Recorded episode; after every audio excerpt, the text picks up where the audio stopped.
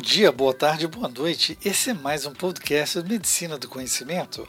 Ciência e informação a qualquer momento, em todo lugar. Eu sou Pablo Guzmán, o anestesiador.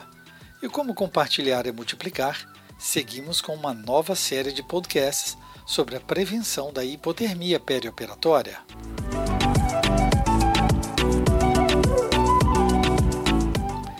Para prevenir a hipotermia, temperatura central menor que 36 graus Celsius, e garantir a normotermia dos pacientes durante o período perioperatório, as melhores evidências e guidelines internacionais e nacionais recomendam o uso de aquecimento por ar forçado. No Brasil, a hipotermia também é uma preocupação e a sua prevenção vem sendo destacada pelo Conselho Federal de Medicina em sua Resolução 2174, de 14 de dezembro de 2017. Recomenda-se aquecer os pacientes submetidos a procedimentos cirúrgicos que possam durar mais do que uma hora. Anestesia e cirurgia comumente causam perturbações térmicas importantes no intra e pós-operatório imediato. A hipotermia, um resultado comum em até 90% dos pacientes, resulta de uma combinação de alteração do controle termorregulador na preservação da temperatura induzida por anestésicos, um ambiente de sala cirúrgica com baixa temperatura e fatores exclusivos da cirurgia que promovem a perda excessiva de calor.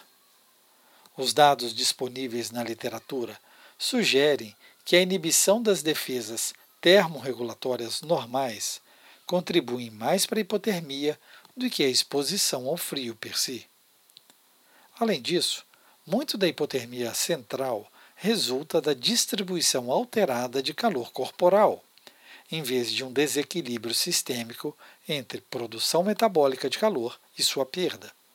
Pela terapia de aquecimento por ar forçado, efetiva devido à convecção, a transferência de calor se deve ao ar aquecido aplicado às mantas térmicas, que transmitem calor ao paciente de forma mais uniforme.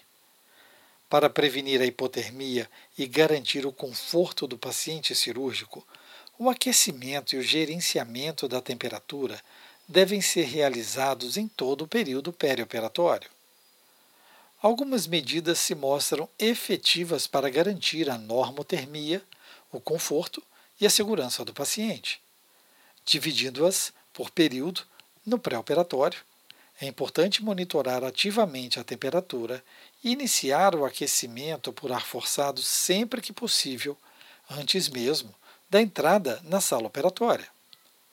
No intraoperatório, devemos gerenciar a temperatura central e manter o aquecimento por ar forçado o tanto necessário para impedir a hipotermia. E, finalmente, no pós-operatório, continuar o gerenciamento da temperatura e a manutenção do aquecimento por ar forçado. Alguns cuidados se fazem necessários para maior segurança do paciente.